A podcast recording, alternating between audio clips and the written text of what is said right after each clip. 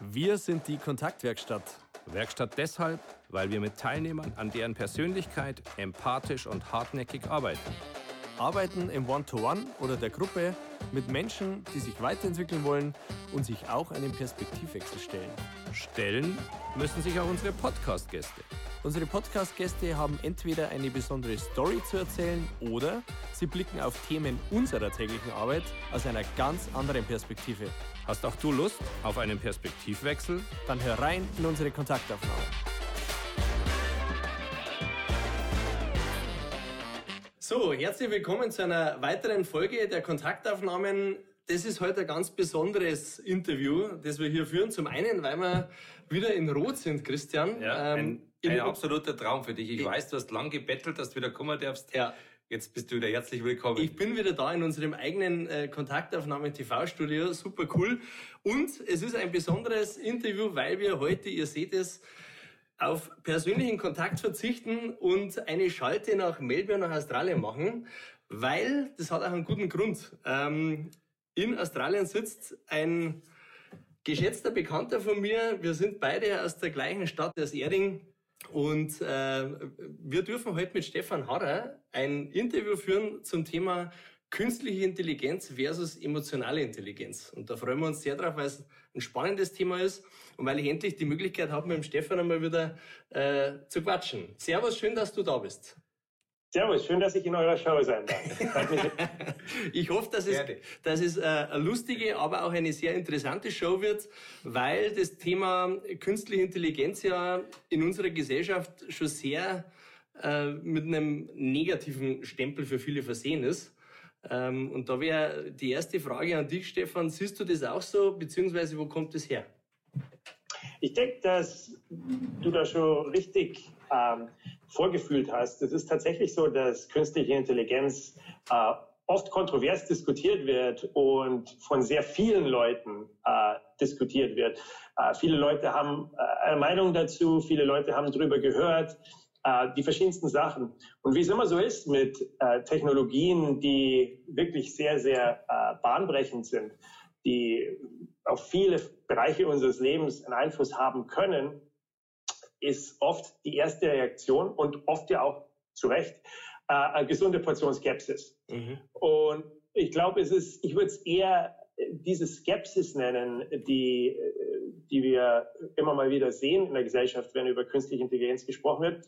Und äh, die auch, wie ich gerade gesagt habe, äh, wie bei jeder neuen Technologie sehr angebracht ist und mit der man natürlich umgehen muss. Es ist immer eine gute Idee, äh, sich Gedanken zu machen, wenn es eine neue Technologie siehst, ähm, neue Durchbrüche, sich Gedanken darüber zu machen, ähm, in welchem Rahmen man die denn gebrauchen sollte, mhm. wo, wo man sich äh, Regeln setzen mhm. sollte für mhm. diese neue Technologie und sich auch ganz genau anzuschauen, was sie kann. Von daher gesehen ist das, glaube ich, es ist, es ist diese Diskussion, die wir oft sehen, die sehr oft auch geprägt ist von Unsicherheit mhm. und Unwissen. Und da stehen natürlich wir Wissenschaftler in der, in der Pflicht, äh, aufzuklären und äh, ein bisschen zu erklären und auch zuzuhören. Ja. Denn letztendlich ist künstliche Intelligenz natürlich eine Technologie, äh, die weiterentwickelt wird und vor der wir alle unsere, äh, unsere Pflicht äh, tun müssen, dass wir diese Technologie in eine gesunde und vernünftige äh, Richtung entwickeln. Äh, und dazu können wir alle beitragen. Ja. Jetzt hast du ja schon äh, ein Stichwort gegeben. Ähm, ich denke, es ist für unsere Zuhörer total wichtig, auch mitzugeben, äh, warum wir mit dir darüber sprechen. Ja, du bist in der künstlichen Intelligenz seit Jahren zu Hause. Du arbeitest seit zwölf Jahren bei IBM, so viel sei gesagt. Ähm, hast das beschauliche Bayern verlassen äh, und bist nach Australien äh, gezogen. Was, was fasziniert dich so sehr an diesem Thema und warum äh, ja, äh, hält dich da schon relativ lange auch die Zeit bei dem Thema und warum arbeitest du da? Ja, das ist, das ist eine sehr gute Frage. Letztendlich bin ich äh, ein sehr neugieriger Mensch mhm. und einer, der immer schon gern gefragt hat, äh, wie etwas funktioniert und ob man das nicht auch anders machen kann. Mhm. Und ähm, was es für verschiedene äh, Wege geben könnte, um ein Problem zu lösen. Das ist, würde ich so ganz klar sagen, das Grundmotto in mein Leben, ich, ich löse sehr gerne Probleme. Ich, äh, ich suche mal äh, interessante Fragestellungen und dann schaue ich, äh, wie man sich äh, ja, die Sache zurechtbiegen kann, sodass man das Problem lösen kann. Das ist das, was ich immer schon gemacht habe. Und deswegen bin ich auch letztendlich in der Forschung gelandet. Ich äh, verstehe gerne, warum Sachen so funktionieren, wie sie funktionieren und suche dann nach Möglichkeiten, einfach ein bisschen aus dem, äh, aus dem Bereich dessen, was man versteht, was man schon gesehen hat, was andere schon gemacht haben, auszubrechen und was Neues zu machen. Das ist die Stoßrichtung, die ich in meinem in meinem Leben bis jetzt immer verfolgt habe. Und das hat mich äh, durch verschiedenste Bereiche geführt. Ich bin, habe nicht in der künstlichen Intelligenz angefangen ja. in, äh, in Forschungskarriere. Ähm, ich äh, habe als Elektroingenieur an der Uni äh, geforscht. Äh, dann bin ich äh, recht, recht äh, tief in die Physik eingedrungen ähm, und äh, dann habe ich einen Teil äh, meiner äh, Karriere in der Medizintechnik verbracht. Und das waren alles keine geplanten Schritte in der Form, wie man sich das so als Masterplan vorstellt. Das war im Prinzip immer äh, meine Neugier, die mich in verschiedenste Richtungen gebracht hat. Letztendlich war das auch das, was mich dann in die künstliche Intelligenz-Ecke äh, verschlagen hat. Ganz einfach, weil das eine Technologie ist, die äh, gerade in den letzten fünf, zehn Jahren, mehr so in den letzten fünf Jahren als in den letzten zehn Jahren, muss man sagen, äh, wirklich riesen äh, Schritte vorwärts gemacht hat ähm, und äh, wirklich ein Riesenpotenzial in sich birgt, um in den verschiedensten Anwendungsgebieten Probleme auf komplett neuartige Weise zu lösen. Und das hat mich fasziniert. Mhm. Mein Bereich ist schon immer die Medizintechnik, die Biowissenschaften äh, gewesen. Und von daher gesehen habe ich dann, äh, nachdem ich bei IBM schon in der Medizintechnik einen Teil äh, meiner Karriere in den USA verbracht hatte, habe ich dann sofort hier geschrien, als, äh, als IBM entschlossen, als sich entschieden hat, ein neues Labor aufzumachen in, in Melbourne in Australien, das einen großen Fokus auf äh, den Biowissenschaften und, äh, und dem Gesundheitswesen und der mhm. Forschung äh, mit AI in diesen Gebieten hat. Mhm deswegen bin ich dann auch als äh, einer der ersten äh, Wissenschaftler für IBM hier in Melbourne äh, angekommen und habe mitgeholfen, das Labor aufzubauen, meine Gruppe hier äh, auch dann aufzubauen. Und das ist das, was ich die letzten, du hast schon richtig gesagt, die letzten fünf Jahre ähm, äh, hauptsächlich fokussiert gemacht habe, mhm. äh, diese Gruppe äh, wirklich hier aufzubauen und ein Forschungsprogramm drumherum zu definieren, an dem wir jetzt forschen. Also gehört auch eine Portion Pioniergeist dazu, oder? Sowas zu machen?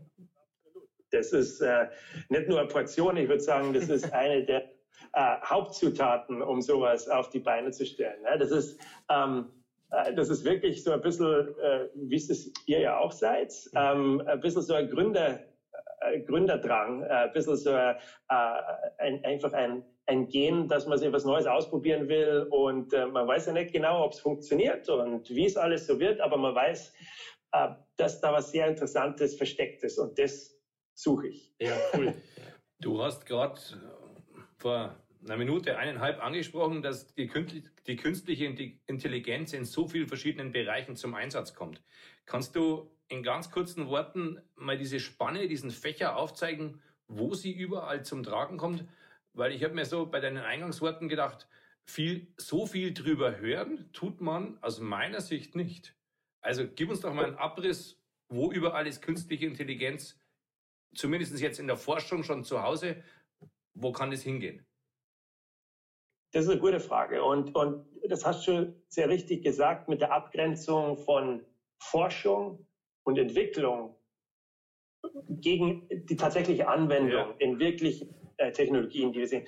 Da ist ein weiter Weg zu gehen, natürlich, äh, um vom einen zum anderen zu kommen. Und gerade was die künstliche Intelligenz anbetrifft, ähm, sind wir einfach ganz stark in der Forschungsentwicklungsebene.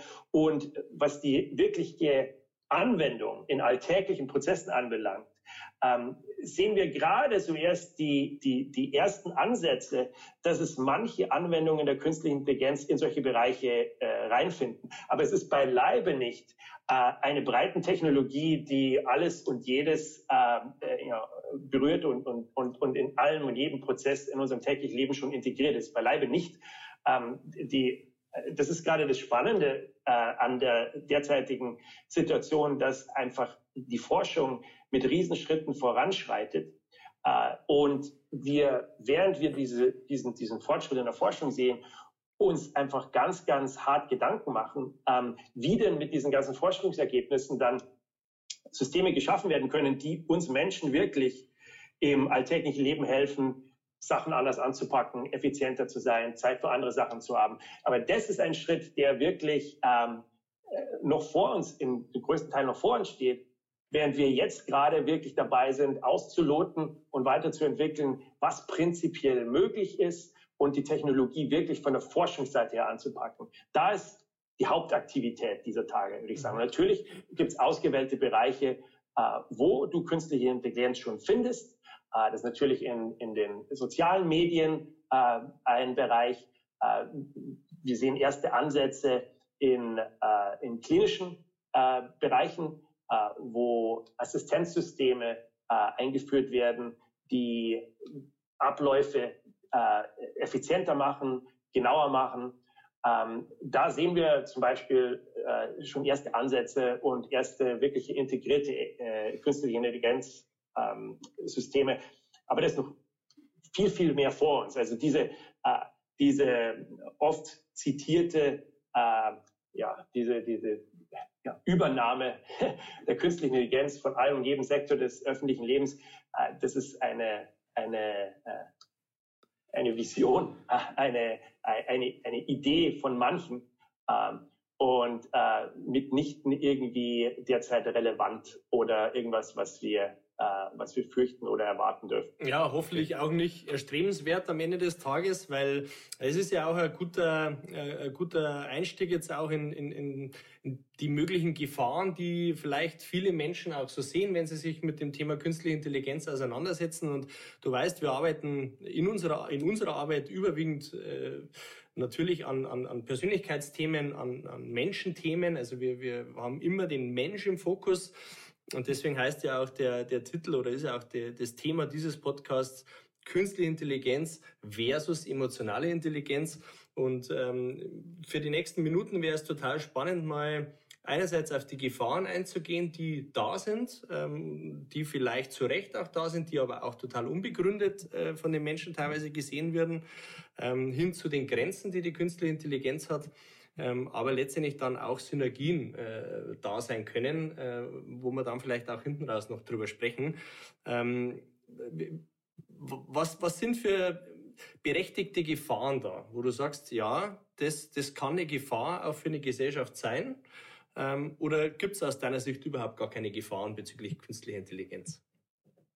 Das einen sehr guten Punkt angesprochen und das ist etwas, was, äh, glaube ich, am Anfang jeder Gedankenkette stehen sollte, die sich damit beschäftigt, was machen wir mit künstlicher Intelligenz. Und das ist das Warum. Warum, warum entwickeln wir künstliche Intelligenz? Was ist der Sinn und Zweck der ganzen Sache? Mhm. Und die Antwort dazu ist, genauso wie du gesagt hast, dass künstliche Intelligenz dazu da ist, den menschlichen Entscheider zu unterstützen, nicht zu ersetzen. Mhm. Okay? Das ist super wichtig. Das ist, damit geht, damit geht alles los. Damit ist, ist der Haupt, äh, die Hauptrichtung äh, gesetzt. Künstliche Intelligenz zielt nicht darauf ab, den Menschen obsolet zu machen. Künstliche Intelligenz ist ein Werkzeug, ein sehr, sehr mächtiges Werkzeug, aber es ist ein Werkzeug, von dem wir Menschen lernen müssen, wie wir es einsetzen, wie wir es am besten einsetzen, was wir damit machen sollten, was wir nicht damit machen sollten. Das ist erstmal das, was ich wirklich mal loswerden wollte, weil das mhm. ist was, was oft untergeht ähm, im, äh, in der allgemeinen Diskussion äh, über künstliche Intelligenz. Mhm. mhm. So, und, und wenn man das verinnerlicht, dann, äh, dann kann man sich die Sache ein bisschen äh, ein bisschen pragmatischer äh, anschauen und sagen, okay, das ist ein Werkzeug, das ist eine Technologie, die wir nützen wollen, um was Sinnvolles zu machen. Und das ist wie es mit jedem Werkzeug. Ähm, es gibt Sachen, die man mit den Werkzeugen machen sollten und andere Sachen, die man lieber bleiben lässt, weil man einfach die Konsequenzen ähm, von falscher Handhabung vom Werkzeug nicht äh, erfahren will. genauso ist es mit der künstlichen Intelligenz auch. Und die Gefahren, wenn du sie so nennst, oder einfach die, die, die äh, unkluge Nutzung von künstlicher Intelligenz, ähm, äh, ist was, was neben der Entwicklung von künstlicher Intelligenz auch Gegenstand von ganz aktiver Forschung ist. Also die Ethik, äh, die Ethik, die ethischen Fragen, ähm, die der ja, vernünftigen, äh, sinnvollen Nutzung von künstlicher Intelligenz zugrunde liegen. Das ist ein Forschungsbereich, mit dem sich die äh, Wissenschaftler ganz genauso beschäftigen wie mit der Entwicklung des eigentlichen Werkzeugs selber. Mhm. Und Punkte, die da jetzt wirklich, ähm, werde ich einfach ein paar Punkte äh, erklären, einige der wesentlichen Punkte, die man sich da anschauen muss. Ein Teil, wir haben noch gar nicht darüber geredet, was künstliche Intelligenz eigentlich ist und mhm. wie man sie eigentlich definiert. Da mhm. findest auch alles und jedes. ähm, das kann man aber relativ einfach äh, zusammenfassen. Und ein, ein, ein Aspekt, ein wichtiger Aspekt von Intelligenz von künstlicher wie emotionaler, ähm, ist, dass man lernt. Der, der, Effekt des Lernens, der Schritt des Lernens, ähm, der ist äh, äh, unglaublich wichtig. Der ist einer der Kernpfeiler der Intelligenz. Und so ist es auch für diese, diese künstlichen Intelligenzsysteme, ähm, die lernen. Wie lernen die? Indem sie mit Daten gefüttert werden. Und jetzt äh, kann man sich das wieder analog vorstellen. Ähm, wie lernt man am Kind, was richtig ist äh, in einer bestimmten Situation, was nicht richtig ist in einer bestimmten Situation? Wie lernt ein Student an der Uni, der Arzt werden will? Welche, welche Daten, welche ja, Daten werden, äh, werden da präsentiert, um in ja, das lernende System mhm. äh, die hineinzufüttern, damit sowas wie Wissen und, äh, und, und äh, äh, ja, Weisheit entsteht. Mhm. Das ist äh, in der künstlichen Intelligenz ganz genau derselbe Fall. Jetzt kannst du natürlich sagen, manche äh, Ausbildungspläne sind unglaublich schlecht mhm. und äh, bringen keine äh, wirklich guten Experten in einem bestimmten Bereich hervor. Mhm. Ähm, manche ja, Erziehungsmethoden sind äh, äh nicht geeignet, für, für, um, um, um wirklich einen selbstständigen und, und, und äh, vernünftigen Menschen hervorzubringen. Und genauso ist es auch mit der künstlichen Intelligenz. Die Technologie an und für sich, die Modelle, die Algorithmen können mit allen möglichen Daten gefüttert werden. Und es ist in der Verantwortung dessen, der sie entwickelt, mhm. zu entscheiden, welche Daten du in diese Netzwerke reinfütterst. Mhm. Das ist ganz entscheidend dafür, was sie lernen und wie sie dann am Schluss zum Beispiel entscheiden, ob sie, ähm, ob sie äh, in einer medizinischen Anwendung, zum Beispiel in einem Bild, äh, ein, äh, ein, ein, ein, ein, Melanom sehen oder, oder, oder eine normale Hautstelle. Äh, diese, ja, diese, sie wurden eben gefüttert mit verschiedenen mhm. Bildern und haben gelernt zu unterscheiden, wie, ähm, wie solche äh, äh, wie solche Objekte, die sie dann automatisch lernen zu erkennen, ausschauen. Und diese, diese Daten, die reingefüttert werden in diese Systeme, ähm, die müssen natürlich ganz genau angeschaut werden und die müssen mit dem Ziel vorbearbeitet werden. Mhm. Mit dem Ziel, ein Netzwerk zu schaffen, eine künstliche Intelligenz zu schaffen, die am Schluss dann auch wirklich einen ausgewogenen, eine ausgewogene Entscheidung trifft und die vernünftig arbeitet. Ja. Also das ist eine, das ist eine der, äh, der wirklich wichtigen Punkte, wenn man lernende Systeme baut, dass man sich anschaut, ähm, was für Daten man in diese mhm. Systeme reinfüttert, weil das letztendlich bestimmt, was hinten rauskommt. Ähm, mhm. ist, ist, das ist super wichtig. Ja. Und da sind wir in der Verantwortung natürlich. Und Leute, die das nicht machen, ähm, äh, die sich da keine Gedanken drüber machen, äh, die bauen schnell mal künstliche Intelligenzsysteme, die dann am Schluss ungemein voreingenommen ja. ähm, agieren, wenn sie mit wirklichen Daten gefüttert werden. Verstehe. Gib mir ganz kurz einen Anhaltspunkt, ob ich richtig unterwegs bin. Ich habe drei Beispiele im Kopf und stelle mir die Frage, steckt da schon in künstliche Intelligenz dahinter? Wenn mein Auto selbstständig bremst, weil es sagt, der Gegenstand, den ich vor dir sehe, das Fahrzeug, das vor dir fährt, du kommst zu schnell zu nah und der bremst selbstständig. Sprichst du da schon, spricht ein Mann da schon von künstlicher Intelligenz? Oder ist das nur programmiert, aber da ist keine lernende, weil du sagst, diese lernende Komponente steckt da mit drin. Aber es geht, also, ja. Ja, was du, was du, wenn, gut, das ist ein Kurzbeispiel. Wenn das Auto, ich, lass mich so anfangen. Immer, wenn du, wenn du ein genaues Rezept definieren kannst, eine wirklich immer sich wiederholende Sequenz von Instruktionen, die du einem System gibst und es macht dann immer dieselbe Sache, dann hast du dein sehr konventionelles, nicht künstliches Intelligenzsystem. Das heißt, wenn ein Auto programmiert ist, zu sagen, ähm, immer wenn mir einer ähm, 50 äh, auf einen Bereich, auf einen Abstand von 50 Meter nahe kommt, wenn ich zwischen 80 und 100 Kilometer pro Stunde fahre und dann bremse ich, dann ist da nichts mit künstlicher Intelligenz drin. Das ist immer dasselbe, das ist immer die, die, dieselbe Szenario und das Auto wird immer gleichzeitig reagieren. Ein Auto, das, ähm, das sich die Umgebung anschauen kann, das sagen kann, okay, ich erkenne, ähm, ob dieses andere Auto auf mich zufährt, in welchem Winkel es auf mich zufährt, wie schnell dieses andere Auto ist, wie schnell ich fahre, äh, das sich vielleicht nur mit, ähm, mit anderen Umgebungssensoren äh, füttern lässt, zum Beispiel eine regennasse Straße oder ähm, ob ich vielleicht als Fahrer müde in dieses Auto eingestiegen bin, weil es weiß, dass ich lange nicht geschlafen habe und all das einbezieht und dann aufgrund dieser ganzen Punkte für eine bestimmte Situation eine, eine Entscheidung trifft, dann habe ich künstliche Intelligenz vor mir. Also es ist grundsätzlich so, so kannst du es dir vorstellen, immer wenn ich ähm, davon abweiche, dass ich das System immer genau dasselbe wiederholen lasse, aufgrund derselben Instruktionen, wenn ich das nicht mache, sondern das System selbst ja, lernend entscheiden lasse, wie es in einer bestimmten Situation reagiert, dann habe ich die Grenze überschritten von normaler, ja, normalem äh, Computer, Sensorik, äh, äh, Technologie zu künstlicher Intelligenz. Ja, verstehe. Das heißt, der Laser, der arbeitet an einem Nerv und dann den Gesunden vom Kranken unterscheiden kann und sagt, hier höre ich jetzt mit meiner Laserfunktion auf, obwohl der Doc vielleicht draufdrückt, dann spreche ich von künstlicher Intelligenz. Wenn der in der konkreten... Ja?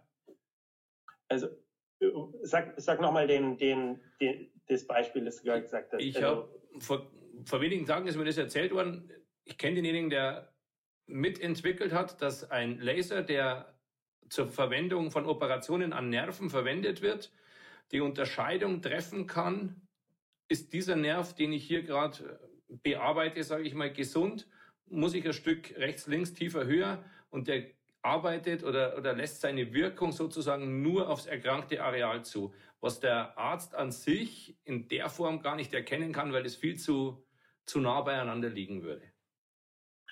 Kommt darauf an, wie dieses System zu der Entscheidung kommt.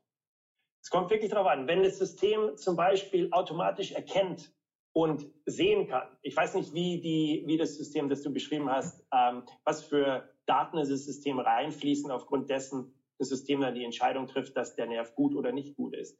Ähm, wenn, wenn, wenn das von Fall zu Fall äh, aufgrund der Info Inputdaten gelernt wird, oder dass das System vorher gelernt wurde, indem ihm Beispiele gezeigt mhm. wurden, ähm, wie ein guter Nerv ausschaut, wie ein kranker Nerv ausschaut.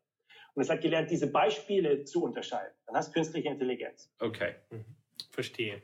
Es ist, ähm, wenn es auf die Gefahren, wenn wir über Gefahren sprechen von künstlicher Intelligenz, glaube ich, für ganz viele Menschen ähm, das Thema, dass man natürlich gewisse Touchpoints mit künstlicher Intelligenz hat. Also ich nehme jetzt da die Sprachassistenten Siri, Alexa, die ja in aller Munde sind, die mittlerweile ja in die Gesellschaft auch integriert werden, ähm, wo diese Vermenschlichung von Maschinen ja auch ein Stück weit stattfindet.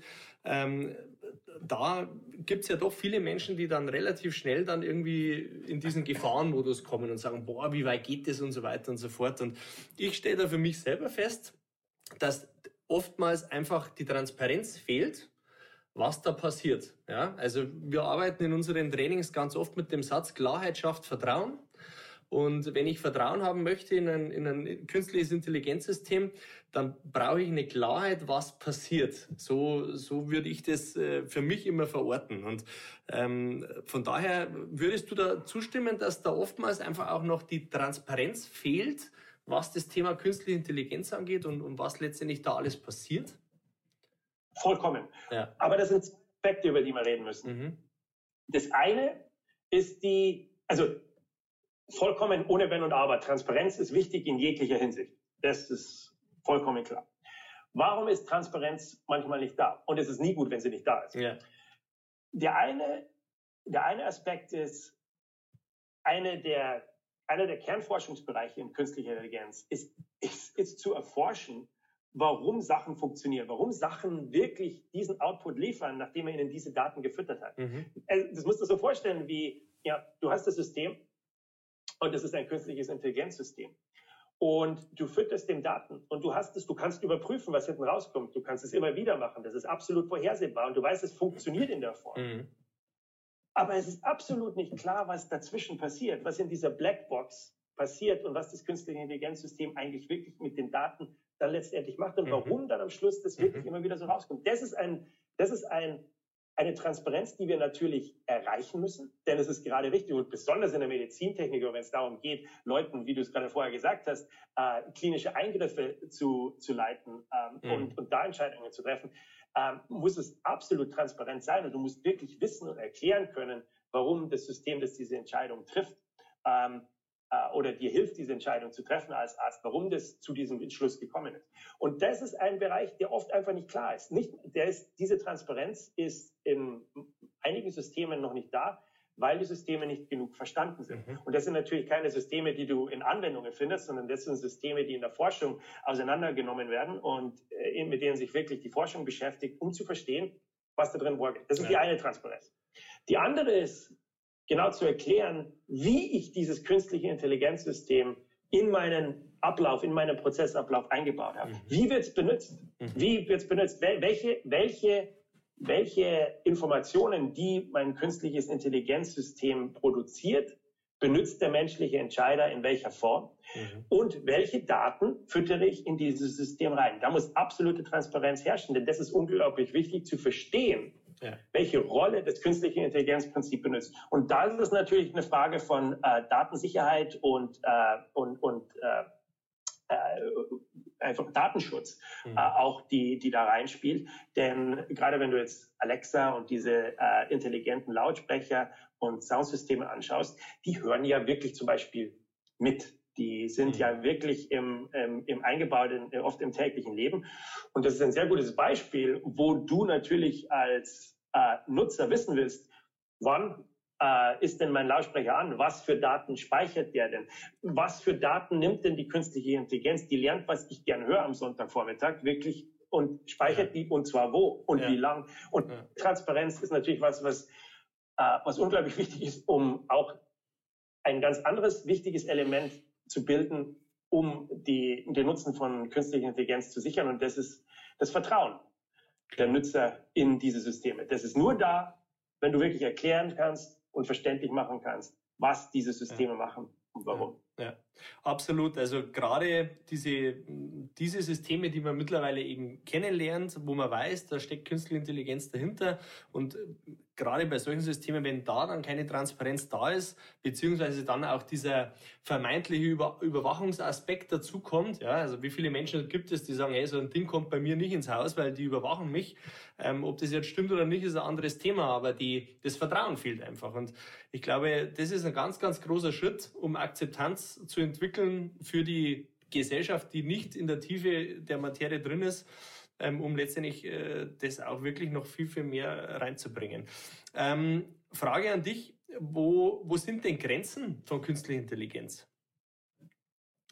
Letztendlich, also eine ist ganz klar, dass sie nie die letzte entscheidungsfindende Instanz in einem Prozess sein darf. Mhm. Da muss immer der Mensch da sein, eine, mhm. Da muss immer ein Checkpoint da sein. Die künstliche Intelligenz äh, darf nicht die alleinige entscheidende äh, Autorität sein. Das ist eine ganz klare Grenze, würde ich sagen. Ähm, äh, wenn du sagst Grenzen, Grenzen, ähm, was sie kann oder Grenzen der Einsatzbarkeit oder der sinnvollen Einsatzbarkeit, wie, wie, wie siehst du die Frage? Ich, tatsächlich beides, ja. Also jetzt gerade auch im Hinblick auf emotionale Intelligenz, um da vielleicht ein Stück weit eine Abgrenzung hinzubekommen, ähm, beziehungsweise ja. auch um später noch über die Synergien zu sprechen, ähm, glaube ich, ist es schon wichtig, mal klar zu machen, hey, wo, wo, wo sind Grenzen einerseits dessen, ja. was es kann und wo es auch Sinn macht oder nicht Sinn macht, sie einzusetzen? Gehen wir mal zuerst zum, was sie kann, wo da die Grenzen sind und was sie, was sie nicht kann, die künstliche Intelligenz. Das, äh, ja, gibt es gerade im Deutschen den, den schönen Begriff des gesunden Menschenverstandes. Diesen gesunden Menschenverstand hat die künstliche Intelligenz noch nicht. Ich gebe ein Beispiel. Du kannst, äh, du kannst künstliche Intelligenzsysteme sehr gut äh, trainieren darauf, dass sie bestimmte Objekte in Bildern, in Fotografien mhm. automatisch selber finden. Das geht ganz einfach so, wie es das auch äh, äh, deine Kinder lernen würdest. Du, äh, du zeigst, wenn du ihnen äh, lernen willst, wie, äh, wie, wie er Eisbär ausschaut, zeigst ihnen zehn Bilder, wo Eisbären drin sind und zeigst auf den Eisbär und sagst, äh, das ist ein Eisbär. Und dann zeigst du ihnen noch zehn, wo Braunbären drauf sind und vielleicht noch drei mit einem Eichhörnchen und sagst, das ist keiner. Und dann zeigst, dann hast du es wahrscheinlich schon weit genug äh, vorkonditioniert, dass sie in anderen Bildern, die sie noch nie gesehen haben werden, die Eisbären schön rausfinden werden. Okay? Und jetzt, ähm, und genauso läuft es mit, mit lernenden Systemen, äh, künstlichen Intelligenzsystemen ganz genauso. Dein, äh, ja, dein, dein, dein, dein Nachwuchs wird sich, wird so schlau sein, dass er, ja, wenn er jetzt äh, zum Beispiel einen, äh, ein Bild sieht, wo ein, äh, wo ein Eisbär drauf ist, ähm, der ähm, auf, äh, neben Leuten steht, äh, die sich auch verkleidet haben, einer als Indianer, einer als Cowboy und weiß der Geil was anderes, wird, äh, wird wahrscheinlich ähm, äh, sofort die Entscheidung kommen, ja, das ist aber kein echter Eisbär. Der ist, ist, ist ziemlich sicher, ist dieses Eisbär ein Eisbärenkostüm. Mhm. Die künstliche Intelligenz wird sagen, das ist ein Eisbär. Mhm. Nichts unterschiedlich, keine Ahnung. Das ist, das ist ein gesunder Menschenverstand, den Kontext einzubauen und davon selber zu erschließen, was ich jetzt gerade vor mir habe. Da ist die künstliche Intelligenz noch hoffnungslos hinten dran. Ja. Und das ist was, was unglaublich, äh, was unglaublich äh, weit äh, streut, wenn du diese gesunden Menschenverstand einfach nicht hast, dann musst du dem System alles und jedes wirklich lernen. Und das ist unglaublich äh, arbeitsintensiv und äh, macht die Systeme natürlich letztendlich spezielle, äh, es konditioniert sich speziell für eine ganz bestimmte Nischenanwendung aber es ist unheimlich schwer, diese künstlichen Intelligenzsysteme dann auf der ganzen Breite anzuwenden oder vielleicht sogar in einem ganz anderen Anwendungsfeld. Da ist eine ganz klare Grenze. Mhm. Also der gesunde Menschenverstand geht wirklich, äh, geht wirklich noch ab. Das beruhigt mich, Stefan. Aber, aber ich habe da eine ziemlich, ziemlich schräge Frage dazu. ähm, es gibt gesunden Menschenverstand. Davon habe ich auch schon gehört. Ich finde, es gibt aber auch kranken Menschenverstand. Das heißt, das Gegenteil, das meine ich nicht unbedingt pathologisch die Frage ist für mich, die kam jetzt gerade so in eurem Gespräch, ist die künstliche Intelligenz aber vielleicht nicht schlauer als die als der nicht gesunde Menschenverstand. Ich denke an die zwei Flugzeuge, die sich äh, die in, aufeinander zugeflogen sind und aus meiner Sicht die künstliche Intelligenz jedem der beiden Piloten eine Anweisung gegeben hat, dem einen rauf, dem anderen runter. Die haben aber, so habe ich gelesen, auf dem, auf die menschliche Stimme gehört, die eine falsche Anweisung gegeben hat. Meiner Meinung nach, der gesunde Menschenverstand sagt, hey, hör mal nicht auf die Blechstimme, vertrau dem Typen, der da unten am Monitor sitzt. Da wäre ja vielleicht die künstliche Intelligenz und die emotionale Seite rauslassen, die da mit reingespielt hat, äh, in der Lage gewesen, eine Katastrophe zu verhindern. Das heißt, ich habe irgendwie seit zwei Minuten drei Intelligenzen. Den gesunden Menschenverstand, die künstliche Intelligenz und vielleicht den Menschenverstand, der seine Emotionen ein Stück weit reduzieren muss, um, um manches nicht auf die falsche Bahn zu kriegen. Okay. Okay, ein paar Sachen. Ähm, also nehmen wir mal das gesund raus. Ähm, wenn man Verstand, wenn ich Verstand meine, ähm, dann meine ich damit einfach, ähm, Dinge aus dem Kontext heraus zu verstehen. Dinge, die ich so nicht gelernt gekriegt habe, mhm. sondern die ich mir selber erschließen kann aus dem Kontext. Ob ich das jetzt richtig mache und ob ich gesunden Menschenverstand, ob mein, ob mein spezielles, meine, mein spezieller Verstand jetzt wirklich äh, mir es erlaubt, eine gute Entscheidung zu treffen in der Situation oder eine richtig blöde, sei dahingestellt, aber diese Fähigkeit, aus dem Kontext heraus Entscheidungen zu treffen, durch eine Art von Verstand, die, das ist das, was wirklich in der, in der künstlichen okay. Intelligenz mhm. abgeht. Was jetzt anbelangt, die, äh, die, der andere Aspekt deines Beispiels. Ähm, was in deinem Fall der Pilot gemacht hat, ist, er hat äh, auf eine Autorität gehört, die aus welchen Gründen auch immer in seinem Verstand als höher eingestuft war als die künstliche Intelligenz und aufgrund dessen äh, dann die Entscheidungen getroffen, die er, die er getroffen hat.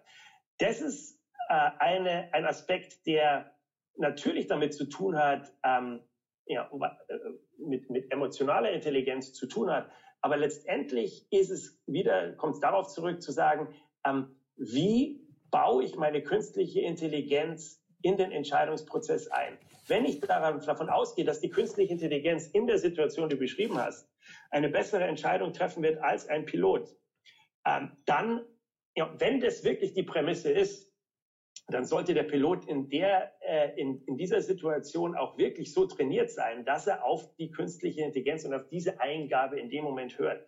Wenn dann die Entscheidung getroffen wird aufgrund von Emotionen oder einer wirklich einer, einer, einer Übersprungshandlung, ähm, diese Eingabe zu übergehen, dann ist es natürlich so, wie wir es uns gedacht, wie wir es uns vorgestellt haben, dass der, dass der menschliche Entscheider das letzte Wort hat.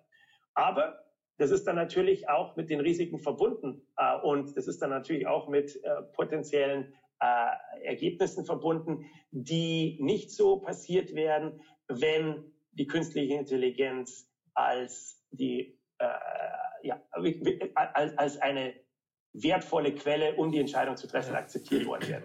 Ich das bin, ist, ist, ich bin trotzdem beruhigt irgendwie, ja, weil äh, dieser gesunde Menschenverstand, dieser Begriff, der, äh, der ist ja auch in unserer Arbeit enorm wichtig. Und ich beziehe für mich persönlich in meiner Definition zum gesunden Menschenverstand eben auch die emotionale Ebene mit ein, ja. Also wenn ich eine Entscheidung treffe in dieser Situation, dann muss ich mir die Situation anschauen und dann muss ich mir überlegen, wen habe ich da gegenüber, welchen Menschen habe ich da gegenüber, wie tickt der, wie ist der drauf um dann mit dem gesunden Menschenverstand auf diese Situation zu reagieren.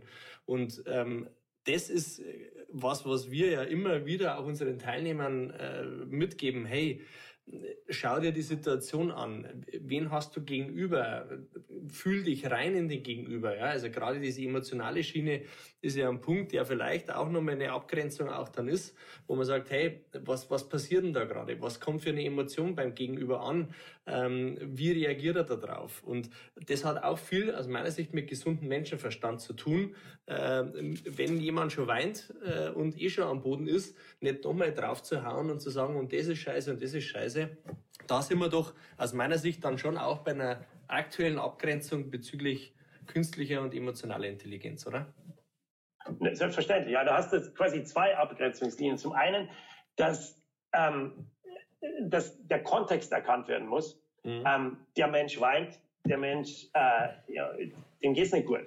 Ja. Ähm, das zu erkennen ist der erste, ist der erste Schritt und das äh, aus einem Zusammenhang zu erkennen. Das kann sich in so vielen verschiedenen ähm, äh, Weisen zeigen und die zu erkennen, das ist die erste wirkliche Abgrenzung. Die zweite ist dann, aufgrund dieser Information, dieser Erkenntnis eine empathische Entscheidung zu treffen. Das ist ja, das ist ja noch, das ist ja noch einmal, das ist, das ist dann, das sind wir dann wirklich tief in der emotionalen Intelligenz drin, nicht ja. nur in der künstlichen und menschlichen Intelligenz, sondern ja. auch wirklich in der, in der künstlichen versus emotionalen Intelligenz. Also es ist dann wirklich eine zweite Stufe, die natürlich dann äh, nur der Mensch in dem Moment treffen kann. Und das ist ja auch, schau, das ist ja auch der Punkt.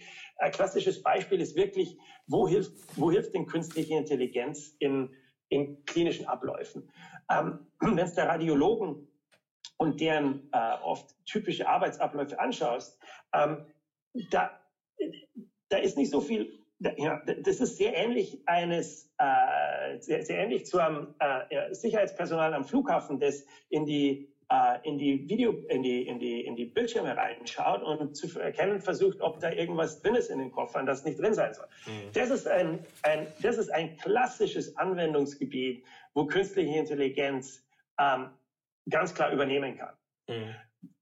Aber was bringt das? Das bringt, dass du Leute wirklich so einsetzen kannst, dass sie ihre menschlichen Vorteile gegenüber der künstlichen Intelligenz voll ausspielen können. Beim Arzt ist es die Empathie. Wie bringe ich einem Patienten eine gewisse Diagnose bei? Wie interagiere ich mit dem Patienten? wie wie, wie spreche ich mit dem Patienten? Wie arbeite ich mit dem Patienten?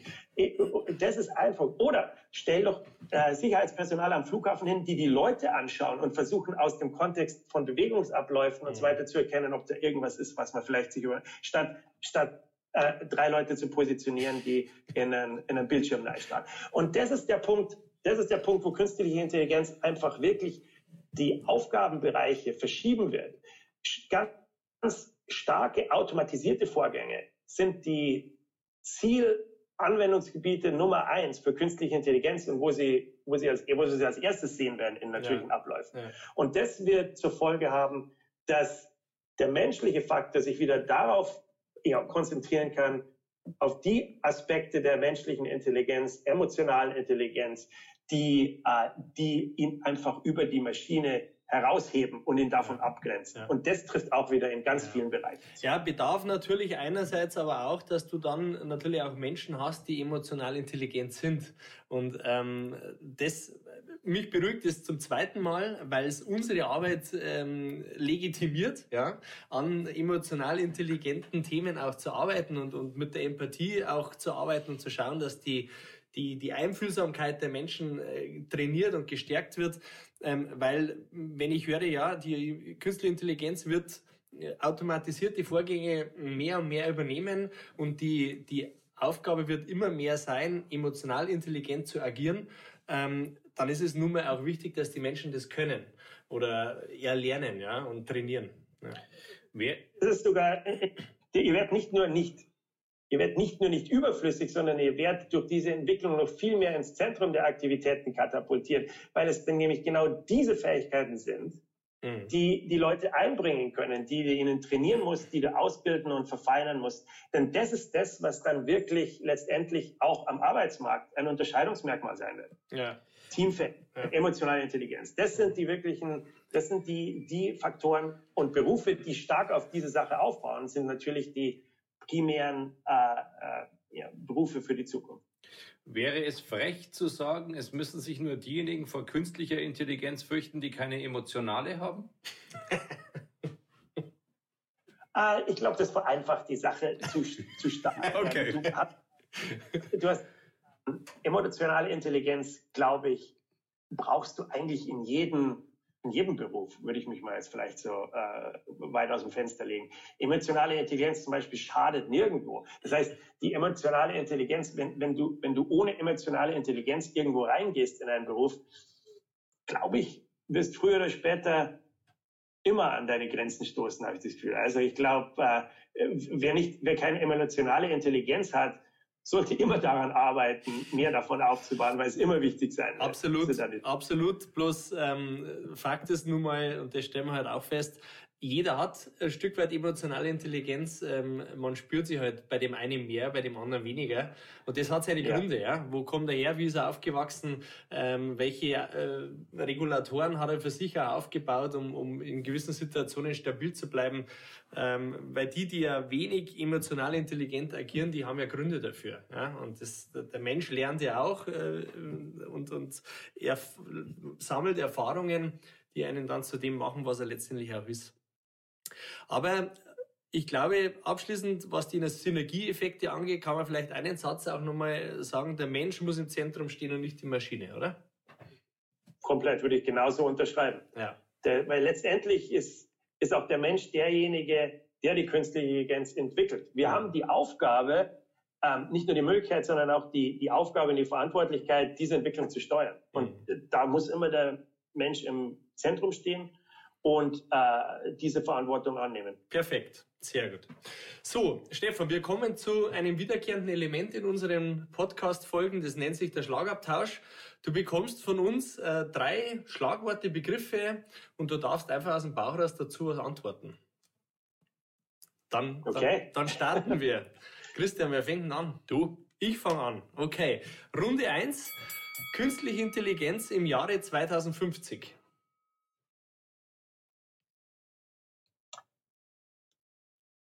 Wichtig wird eine große Rolle spielen, wird uns Menschen Möglichkeiten geben, Sachen zu tun, von denen wir jetzt nur träumen können und ähm, wird uns besonders in der Medizintechnik und in, im Gesundheitswesen eine große Hilfe sein.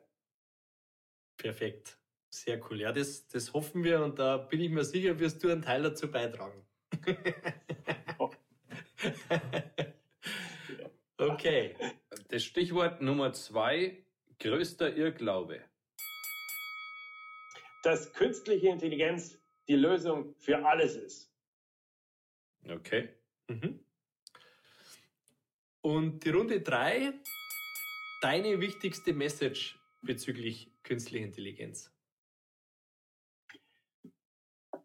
Versucht künstliche Intelligenz zu verstehen, Einfluss drauf zu nehmen, wofür sie entwickelt wird und wirklich auf dem Laufenden zu bleiben. Denn nichts ist so gefährlich wie vor bahnbrechenden Entwicklungen davonzulaufen und sie aus welchen Gründen auch immer links liegen zu lassen. Unglaublich wichtig, sich einzumischen, ähm, sich zu informieren, äh, sich zu entscheiden, ähm, auf welche know, Experten und äh, Autoritäten äh, man seine Meinung aufbaut und seine Fakten, von denen man seine Fakten sich holt. Das ist unglaublich wichtig. Es gibt unglaublich viel Hype. Ähm, es gibt viele Scharlatane. Ähm, aber es gibt einfach auch genauso viele exzellente Experten auf jedem Bereich, tief in der Wissenschaft, mehr in der Anwendung, ethisch. Diese Leute sind wichtig. Ähm, das ist ein unglaublich interessantes Thema. Mhm. Es wird unser Leben, und zwar nahezu das Leben eines jeden auf die eine oder andere Weise beeinflussen. Das wird nur noch mehr werden in der Zukunft. Und von daher gesehen ist es unglaublich wichtig, sich zu informieren, pragmatisch auf dem Boden der Tatsachen zu bleiben und wie ich es als Wissenschaftler sehe, es unheimlich spannend zu finden und sich darüber zu freuen, Teil der Entwicklung zu sein. Mhm. Das ist für mich ein Appell nach draußen, für die von euch, die, die gerade zuhören und sich denken, Mensch, wie ist denn meine Haltung äh, diesem Thema gegenüber? Wie denke ich über das Thema? Welche Touchpoints, welche äh, Situationen habe ich, wo ich mit künstlicher Intelligenz bereits heute in Kontakt komme? Ähm, macht euch da mal ein bisschen Gedanken drüber. Wie ist eure eigene Haltung? Ist da eher eine Abwehrhaltung oder, oder seid ihr offen dem Ganzen gegenüber? Weil, wie es der Stefan auch sagt, und da sind wir beide auch felsenfest davon überzeugt, es ist eine, eine, eine Entwicklung, die wird man nicht aufhalten können. Man wird damit leben dürfen, müssen, sollen. In gewissen Situationen wird vielleicht eine gewisse Unsicherheit da sein, aber in vielen Situationen wird es ein absoluter Synergieeffekt sein, äh, der uns, äh, wie es der Stefan auch sagt, und davon sind wir auch überzeugt, einfach nach vorne bringt. Und dementsprechend äh, wollen wir auch unseren bescheidenen Anteil dazu liefern, mit diesem Podcast auch mal ein bisschen mehr Transparenz auch noch reinzubringen in das Thema, weil es letztendlich, glaube ich, schon oft einfach noch an, an, an Transparenz und Klarheit fehlt, was dieses Thema angeht. Und wenn ihr feststellt, ja. ihr habt eine klare Meinung dazu, ohne vielleicht viel Wissen zu haben, das heißt, sich ja vorschnell zu irgendwas hinreißen haben zu lassen, dann schaut doch mal drauf, ob euch das bei anderen Bereichen auch passiert, dass man vielleicht urteilt und eine feste Überzeugung hat und mal schauen, wie sehr habe ich mich damit wirklich beschäftigt. Das betrifft ja vielleicht nicht nur das Thema künstliche Intelligenz. Richtig. Stefan, Abschlussfrage von meiner Seite. Ähm, was verstehst du als Wissenschaftler im Bereich der künstlichen Intelligenz unter dem Begriff Kontakt?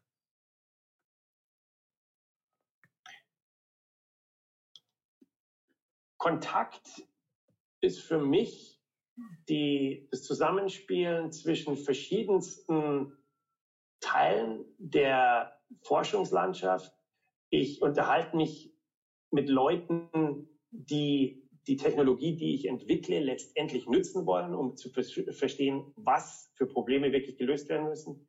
Ich unterhalte mich mit anderen Wissenschaftlern, um selber zu lernen, mhm. um selber zu verstehen, was möglich ist. Und ich versuche so viel, wie es eben geht, und deswegen bin ich auch sehr dankbar, in eurem Podcast sein zu dürfen, die Message nach außen zu tragen und den Kontakt zu suchen zur Allgemeinheit um einfach dafür zu werben, dass hier eine unglaublich interessante Technologie am Entstehen ist, die für uns alle was bedeutet. Mhm. Perfekt. Stefan, vielen herzlichen Dank für den, den Einblick, den du uns heute in unserem Interview gewährt hast zum Thema künstliche Intelligenz. Ich glaube, es waren ganz, ganz viele Aspekte dabei, die, die wichtig sind, ähm, die auch interessant sind für die Zuhörer. Ähm, für mich persönlich äh, ein, ein absolut wichtiger Punkt ist, den gesunden Menschenverstand weit hineinzusetzen. Das ist äh, eine mögliche Abgrenzung aktuell noch äh, zur, zur Maschine, in Anführungsstrichen. Ähm, lebt es. Es ist auch schön zu hören, dass Empathie und Einfühlungsvermögen immer wichtig sein wird und wahrscheinlich noch wichtiger sein wird, die emotionale Intelligenz. Äh, dementsprechend vielen herzlichen Dank, Stefan, und es würde mich sehr, sehr freuen, wenn wir auch mal wieder die Möglichkeit haben, persönlichen Kontakt zu treten äh, und nicht nur über über den Laptop. Das würde mich auch freuen. Vielen Dank. Schön, dass ich auf eurem Podcast sein durfte. Sehr gerne. Sehr, sehr gerne. Herzlichen Dank dafür. In diesem Sinne, ihr da draußen, vielen Dank fürs Zuhören, vielen Dank fürs Zuschauen. Wenn ihr Fragen habt, schreibt uns. Ihr findet uns wie immer in sämtlichen Medien, LinkedIn, Xing, Instagram, auf YouTube. Ähm, schreibt uns, kommentiert es. Ähm, wir freuen uns auf eure Nachrichten. Macht es gut und bleibt gesund.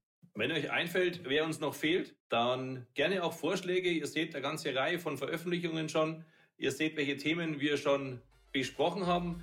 Wenn ihr sagt, hey, da habe ich eine coole Idee, nehmt euch dem Thema mal an, dann schreibt uns gerne eine Nachricht. Bis dann, Servus.